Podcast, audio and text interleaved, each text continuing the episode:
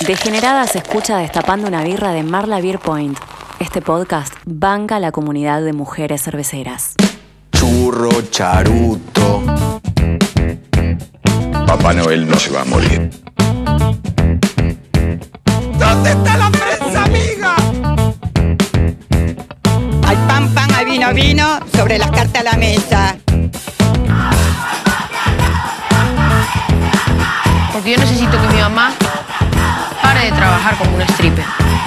La realidad, reitero, es como el conurbano. Tiene una parte muy linda y una parte muy fiel.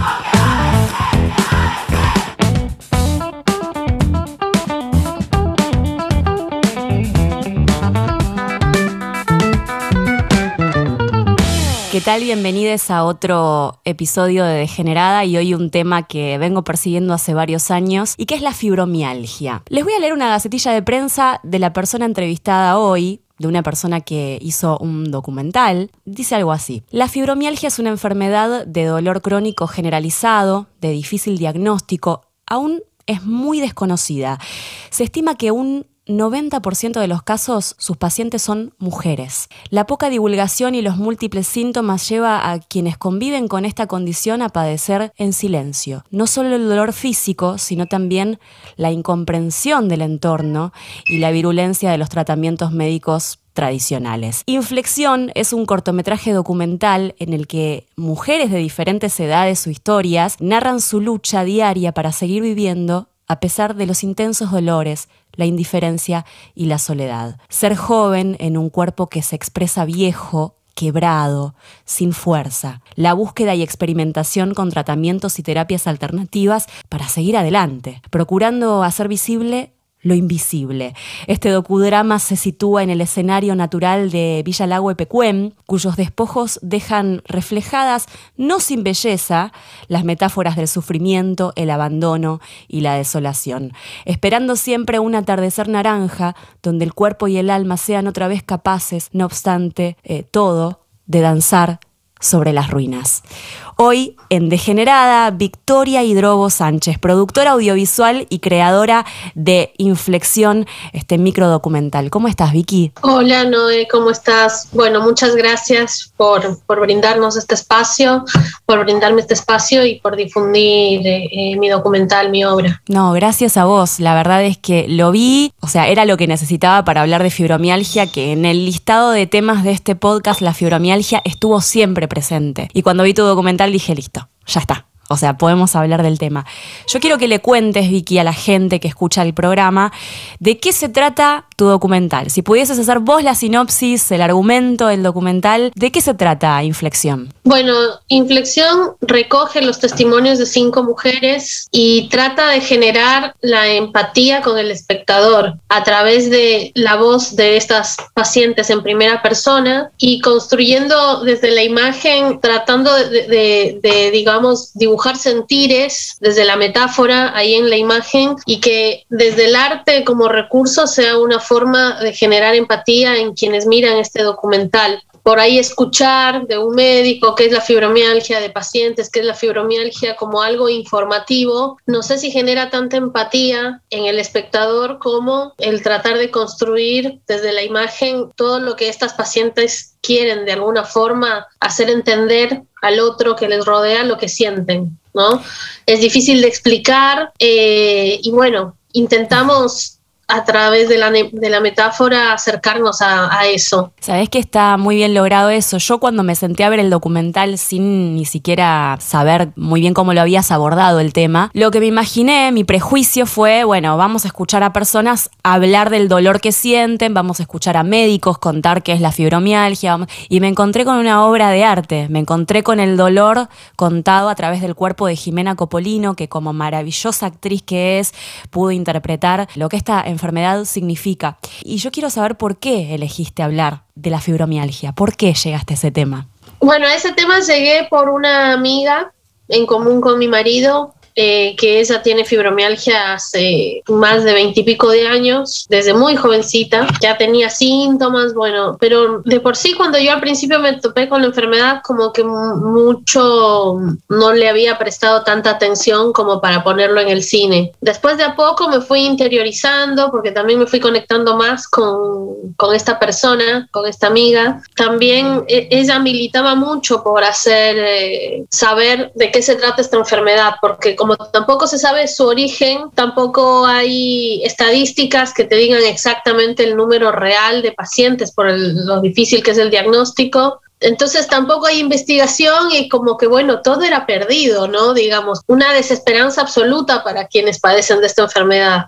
o sea, no saben lo que tienen, no tienen un, un tratamiento que, que, les alivie el dolor, no se habla de esto. Bueno, todo caótico. Entonces ahí empecé a pensar de qué forma narrar un documental y haciendo que la gente esté presente desde el principio hasta el fin, porque abordar también un tema sobre una enfermedad y sobre el dolor no era cosa fácil. También me fui encontrando en el recorrido con las entrevistas de que las pacientes no hablaban solamente del dolor físico, sino mucho más sobre el transitar de la enfermedad y que todo el tiempo sea dolor también en las relaciones, en los vínculos, en la incomprensión. Eso me interesaba retratar más también porque creo que está muy de la mano con el dolor físico.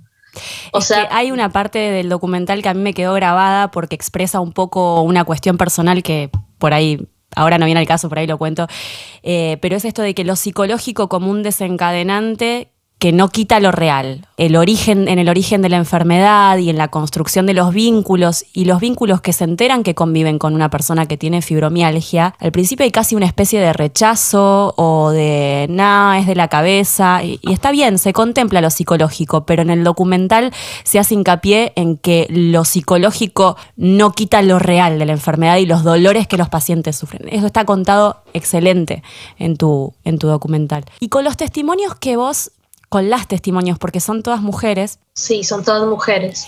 Que eso también es un bache en la enfermedad, ¿no, Vicky? O sea, ¿por qué el 90% de las pacientes que tienen fibromialgia son mujeres? Eso me intriga muchísimo.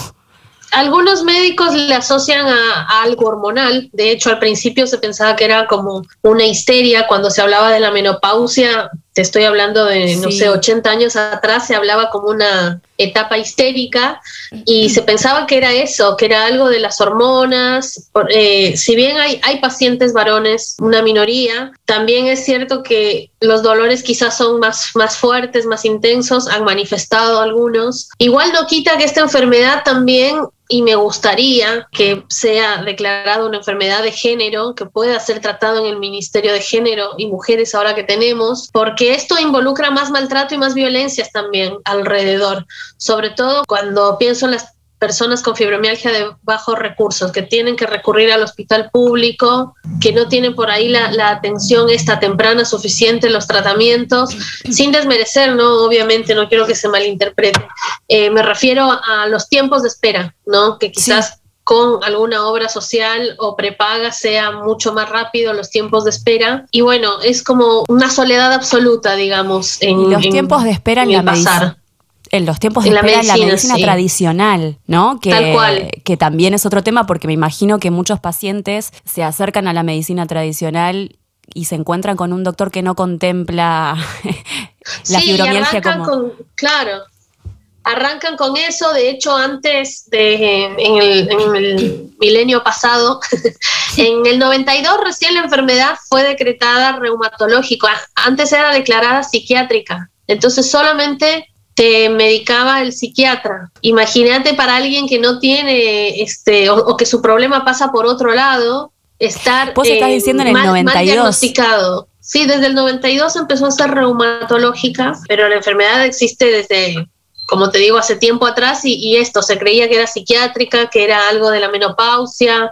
se asociaba mucho a eso porque quizás lo manifestaban mujeres más de 45 años para arriba. Hoy en día no es que no había pacientes de menor edad, no se les diagnosticaba hasta esa edad quizás. Hoy en día hay un poco, se habla un poco más, digo, también han ayudado mucho las redes sociales, hay como un poquitito más de visibilidad, sin embargo no, no alcanza. Vicky, ¿por qué crees que no se habla tanto de la enfermedad?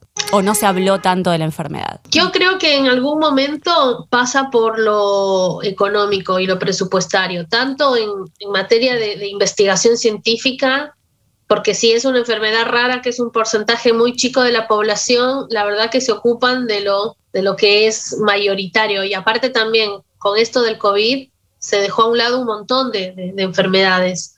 O sea, si antes ya no, ten, ya no tenían por ahí la atención adecuada, ahora menos. Creo que no se investiga, eh, no, se, no se presta presupuesto para esto, para la investigación de enfermedades. El presupuesto de salud es muy chico, a nivel ciencia también.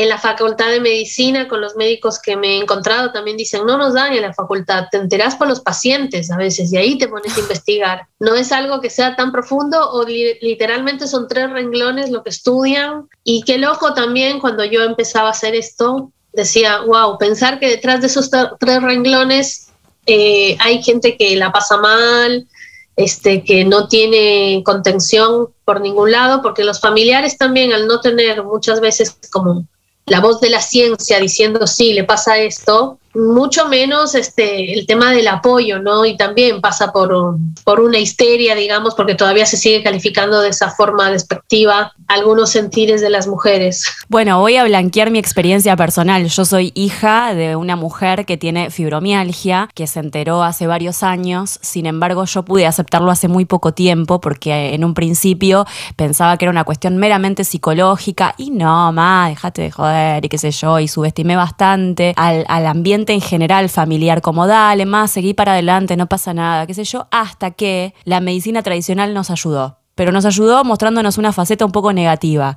Porque a mi vieja, y perdón que haga un paréntesis de lo personal, ya volvemos a vos, Vicky, que son la, que nos importa en el, en el podcast, gracias a que una médica le recete pregabalina, que es una medicación psiquiátrica, pudimos ver todo el desgaste a nivel neurológico que tuvo mi, mi mamá, porque la pregabalina tiene contraindicaciones chiquititas en el prospecto, pero grandes en la vida real, que provocan faltas de memoria, digamos, eh, golpean al costado cognitivo. Eh, entonces de repente me encontré con una mamá que no se acordaba de cosas que habían pasado recién, me encontré con una mamá que le...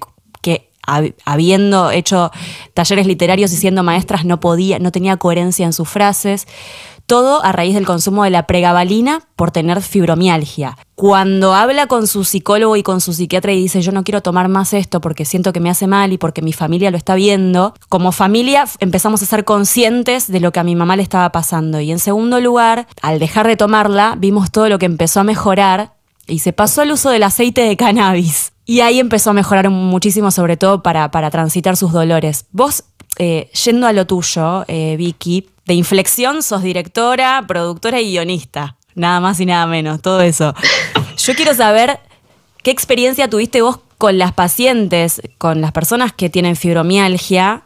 ¿Cuál fue tu experiencia con ellas? ¿Qué te contaron? Bueno, en cada una los dolores son distintos. También me contaban ellas que eh, habían notado que hay distintos tipos de fibromialgia. Como que, eh, y de hecho algunos médicos también los que están más empapados en el tema dicen cada fibromialgia es muy particular. O sea, les duele todo, pero quizás algunas tienen como más dolores en la columna, otras quizás más en la cabeza, otras quizás más en las rodillas eh, y literalmente no pueden caminar quizás algunos días. Algunas les pega mal el calor, a otras mal el invierno. Por ahí ya desde el otoño están sufriendo y metidas en la cama y no pueden salir.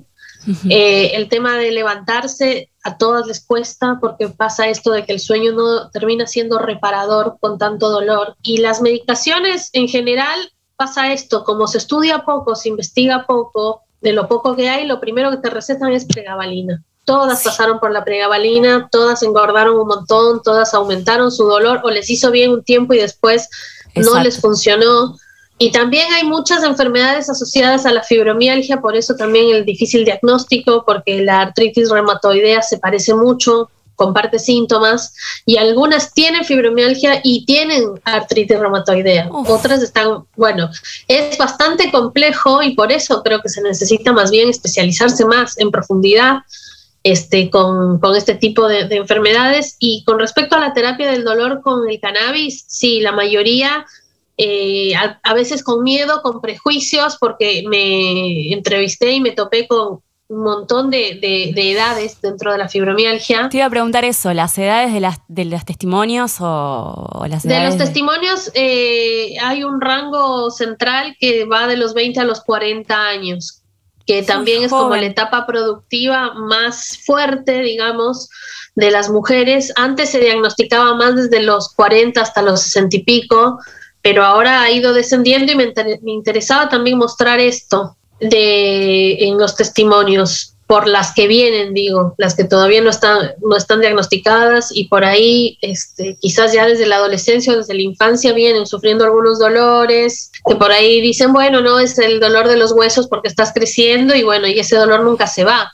De hecho, muchas decían, a mí me decían eso de chica, y, y los dolores nunca se fueron, o sea, seguí creciendo eternamente y se fueron intensificando más. Y bueno, y la mayoría eh, probó cannabis, está con cannabis, también bueno, fueron experimentando algunas con aceite, vaporización, cremas, diferentes tipos de consumo del cannabis. Y, y, y obviamente que cuando ves que tiene algún resultado, no en todas, Quizás las que están más críticas, eh, como en la fibromialgia más severa, por ahí hay una leve mejoría, pero nunca se va el dolor. O sea, realmente hay casos más críticos y es todo este desgaste neuronal, nervioso, este psicológico, del cuerpo también cansado, porque es como una fatiga constante. Hoy en día los que pasaron COVID y COVID largo pueden más o menos tener una- un leve acercamiento a lo que es la fibromialgia con respecto a la fatiga, esto del cansancio, el de no poder respirar, este, y esa sensación de no poder hacer nada también, ¿no? De la frustración. Una amiga Eh, conocida que tiene fibromialgia describe hasta dolor cuando se acuesta en la cama. El contacto de su piel con, con la cama cuando se acuesta ya le causa dolor en el cuerpo, en algo que debería ser placentero, ¿no? Como tomarse una siesta, un descanso. Una Eh, caricia, de hecho, es puede ser dolorosa. Por eso también afecta mucho en las relaciones. Este, finalmente, como que también descubrí en este camino que entre sus pares muchas logran establecer vínculos y, tener como una red de contención entre sus mismos pares, ¿no? Vamos al documental específicamente. Bueno, nunca dejamos de ir al documental en la entrevista, pero yo quiero saber por qué elegiste Villa Laue Pecuén para filmar Inflexión Documental. Al principio eh, quería hacer algo más tipo cinearte, in- incluso un poco más volado, este, eh, con este proyecto, y ya había pensado en Epecuén. Había pensado en algo que sea tipo algo seco, raíces, todas esas imágenes se me cruzaban en la cabeza, algo que va creciendo, que se va entramando. Eh, y bueno, en, en Epecuén que en general, bueno, se filman cosas de terror, zombies, así, apocalipsis, todo, destrucción. Quería también como darle una vuelta a eso y también tuve el apoyo de la municipalidad de ahí de Pecuén y eso también ayudó mucho. De por sí yo ya tenía, digamos, esto en mente porque me parecía el escenario perfecto para representar a alguien que tiene fibromialgia. Epecuén está destruido y cada vez se va destruyendo más. Cada vez que llueve y se levanta el lago por la salinidad que tiene, cada vez se destruye más, destruye más el hormigón. Este, sin embargo, no deja de tener como una cierta belleza. El atardecer ahí es hermoso, es inunda más la luz y el atardecer que el caos que hay ahí en ese lugar. Entonces también desde ese lado, por lo menos lo que yo quería tratar de transmitir era eso también a quienes vean este documental. El sol nunca deja de salir, digamos, ni, ni de ocultarse pese al, al, al caos y cada día es un nuevo día y nunca va a ser igual al otro. Entonces también habla mucho el documental del proceso interno con respecto al dolor y a los vínculos y, me parece que, en, este, en estos atardeceres que sabía que Pecuén me iba a brindar, iba a estar plasmado como de una forma poética también. Con respecto al sufrimiento, no es también solo el dolor y el dolor físico la fibromialgia. Quería también hablar eh, del sufrimiento ya algo más eh, filosófico, digamos, el sufrimiento en la enfermedad, y más una enfermedad de dolor y una enfermedad de dolor crónico, o sea, como que todo iba sumando para que sea lo peor de lo peor, por lo menos así lo viven las pacientes, sin embargo, de alguna forma con el tiempo que, que llevan teniendo la, la enfermedad, muchas lograron encontrar una forma de pasarla, o sea, este proceso interno y de tratar de pasarla bien, de aceptar las limitaciones del cuerpo en algún punto, de no sobreexigir, de saber decir que no, que no a una reunión, que no a esto, o sea, de escuchar más también esto, lo que el cuerpo les pedía, ¿no? Y tratar de encontrar una forma de, de, vivir eh, un poco más esperanzadora, ¿no? De que quizás mañana se encuentre también algo, se acepte en la medicina tradicional. De hecho, ya está pasando. Desde que yo firmé el documental hasta ahora, hay eh, mucho más este, médicos que saben sobre cannabis, que apoyan el uso de cannabis. Se trata con el dolor, ya de por sí el cannabis se trata con el dolor en, en pacientes terminales, en gente con cáncer. Sí. El mayor consumo es por dolor de cannabis. Entonces, ¿cómo no aplicarlo a, un tratamiento alternativo complementario para la fibromialgia. Sabes que en el documental se ve muy bien eso y se ve muy bien la fragilidad. Inflexión cuenta muy bien lo frágil, lo vulnerable, lo bello y el dolor. Todo a través del terreno de Epecuén, se ve en Epecuén eso, por lo tanto es la metáfora de la enfermedad un poco o la, o la metáfora del, del sufrimiento, como vos decís, en el terreno, árido, resquebrajado, con raíces, como vos decís, y se ve en el cuerpo de, la actriz, de Jimena Copolino, que acompaña durante todo el documental con un trabajo corporal impecable. Y yo quiero saber, vos como directora, como productora, como guionista del documental, ¿cómo fue tu trabajo con Jimena Copolino? Para que llegue a eso, a que ella nos expresa a través de su cuerpo el dolor, la fragilidad y todo lo que la enfermedad conlleva. ¿Cómo fue tu trabajo con Jimé? Con Jime yo me conocía de un proyecto anterior que no tenía nada que ver, porque era un videoclip, no tenía nada que ver con el cine. me encanta este, eso. De hecho, es mi, mi, mi, ópera prima como documentalista, como directora, porque yo venía haciendo otras cosas, otros roles. Y bueno, Jime yo ya la conocía, había hecho un casting, me había encantado cómo ella se desempeñó en el casting y me parecía que era como la persona adecuada a nivel así expresivo y corporal para poder eh, llevar a cabo esto que también fue un proceso de ambas, digamos, ¿no? Porque las expectativas, como te digo, yo del principio quería hacer algo más cinearte, después con los testimonios se me abrió como otro panorama. Fuimos, viajamos con Jime Pecuen una primera vez, muchos meses antes de filmar, eh, como para también que ella conozca el lugar. Fuimos así para hacer una pequeña prueba de cámara, eh, ir viendo también qué nos inspiraba, qué nos decía cada cosa. Ya teníamos las entrevistas, Jimmy había escuchado las entrevistas. Son 10 horas de entrevistas que una vez que empiezan a hablar te cuentan todo. Es todo, como todo un recorrido. Entonces, eh, también una escucha muy profunda de parte de Jimmy y asimilar también eso y cómo estaba cada, cada, paciente en ese momento. Quizás había alguna que estaba como más tranquila, otra que estaba más enojada con la enfermedad, otra que estaba por ahí por un proceso de crisis. Bueno, digamos, sí fue con mucho cuidado las entrevistas, pero cada una estaba en un momento y fue también como captar eso. ¿Cuánto tiempo te llevó a hacer el documental? Un año meses? y medio más o menos, entre que pensé la idea, empecé a investigar, también hablé con, con, dos médicos, con Marcelo Morante, Mariela Morante, que ellos también saben sobre el tratamiento del cannabis, tratan gente con dolor en La Plata. Eh, Un año y medio entonces, y el documental que dura... 15 minutos, sí. 15, para que sepa la gente que está escuchando Degenerada que tiene un trabajo de producción muy grosso, muy sí, grosso, sí, un sí. poder Mira, de síntesis yo grande. Material, claro, material tenía para hacer un largometraje, pero no sé si la forma en la que yo lo presenté, eso se iba a poder, eh, no iba a terminar siendo muy denso, ¿no? ¿Cómo fue la recepción del documental? ¿En ¿Las testimonios lo, lo vieron? ¿Cómo, cómo fue la, la, recepción? ¿Cómo lo tomaron cuando ya estaba el producto hecho? Y fue, fue muy emocionante porque eh, muchas, hay una que me agradece porque dice que después de ella poder hablar en el documental fue como que se sacó un peso de encima. Pudo wow. decir un montón de, de, de cosas que por ahí no se animaba a decirlo así tan profundamente y tan largo, digamos, dos horas de conversación con total escucha, porque quizás eso ella quería decirlo a la familia y no se escucha y ella sabe que ahora a partir de este documental, con este tipo de imágenes, la familia va a escuchar y quizás va a escuchar con más atención, digamos, todas también estaban como en eso de, bueno, poder compartírselo a, mucha gente y, y que haya otro tipo de escucha.